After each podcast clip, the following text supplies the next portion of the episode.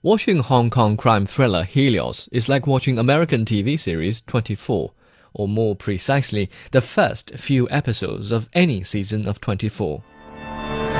一个绰号叫“赤道”的男人，成功偷取了原料球和手提装置。My business, there's only one rule counts. High speed wins. At the center of Helios is a weapon of mass destruction a portable nuclear bomb stolen from South Korea and transported to Hong Kong. Here, at the so-called International Intelligence Hub, a villain codenamed Helios plans to sell the device to the highest bidder. But things don't work out as planned, and the nuke ends up in the hands of the Hong Kong police, who in turn becomes the target of various intelligence agents. 关于赤道的资料，他在亚洲策划过至少三单大牌。 他开始涉足地下武器市场。这批武器将会在香港交接。Hong Kong actor Nick Cheung plays a local detective Eric Lee, who resembles Jack Bauer from 24. Similar to Bauer's ends justifies the means approach, Mr. Lee resorts to intimidation, blackmail, and plain violence to squeeze out every possible lead from captured suspects. Once a Royal Hong Kong police officer, award winning Nick Cheung could have sparkled with authenticity in this role, but all he achieves is a slightly more notable presence than other cast members.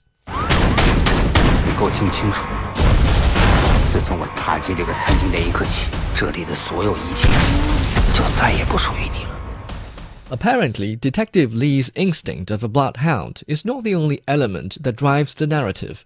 Nick also has to share the screen time with local singer Jacky Cheung, Taiwan star Zhang Zhen, mainland veteran Wang Xueqi, and even South Korean heartthrobs Ji Jin-hee and Choi Si-won. 这件武器相当危险，一旦劫机成功，要立即把它送走。제가방금접수한정보에따르면바이어가접수지점을갑자기바꿨습니다 these heavyweights have been summoned to fill the roles on different sides as screenwriters and directors Longman Leung and Sunny Luk spin an enormous web of multiple narratives. On the surface, the viewers are introduced to an unspecified high-ranking official from Chinese mainland, a weapons specialist from South Korea, an arms dealer in Macau, and a local Hong Kong physicist. But working secretly beneath the complicated narrative, there are other players trying to get a hold of the lethal device. To incorporate such complicated storylines while maintaining a sense of suspense is a test of the screenwriter's prowess. Longman Leung and Sunny Luk may have proven their skills with 2012 police thriller Cold War, but in attempting a storyline of this complexity, they've bitten off more than they can chew. When every character's lines are reduced to more than a few sentences at each encounter, viewers are not given a healthy amount of suspension to exercise their brains, but an irritating overdose of frustration.